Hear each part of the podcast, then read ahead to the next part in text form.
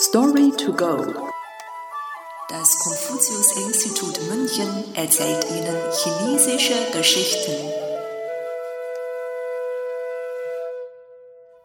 Das Buch nicht loslassen. Shou Shi Juan. Übersetzt von Nathalie Emmert.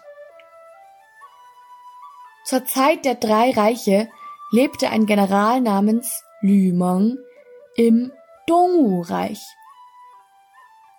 Er war im Krieg sehr tapfer und hatte viele Schlachten für sein Reich gewonnen. Allerdings war er in einer armen Familie aufgewachsen und hatte deswegen keine schulische Bildung genossen. Der Kaiser Sun Quan war damit sehr unzufrieden, da er der Meinung war, dass ein gebildeter General Soldaten besser anführen könne.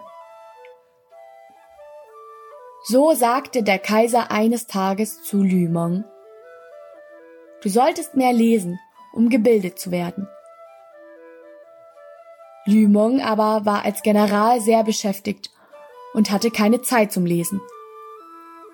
Er antwortete Sun Quan, Ich habe jeden Tag so viel zu tun und habe keine Pause, in der ich lesen könnte. Sun Quan lachte. Du bist nur der Anführer der Soldaten. Ich bin der Anführer eines ganzen Reiches. Glaubst du wirklich, dass du mehr zu tun hast als ich? Selbst ich schaffe es jeden Tag ein wenig zu lesen und zu lernen.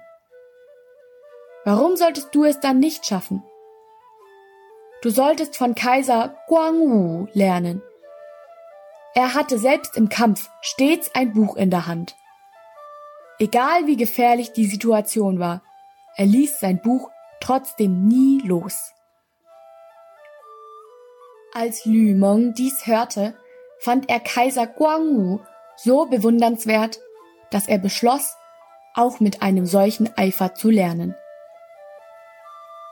Heutzutage sagt man, das Buch nicht loslassen wenn jemand sehr motiviert und eifrig lernt oder liest.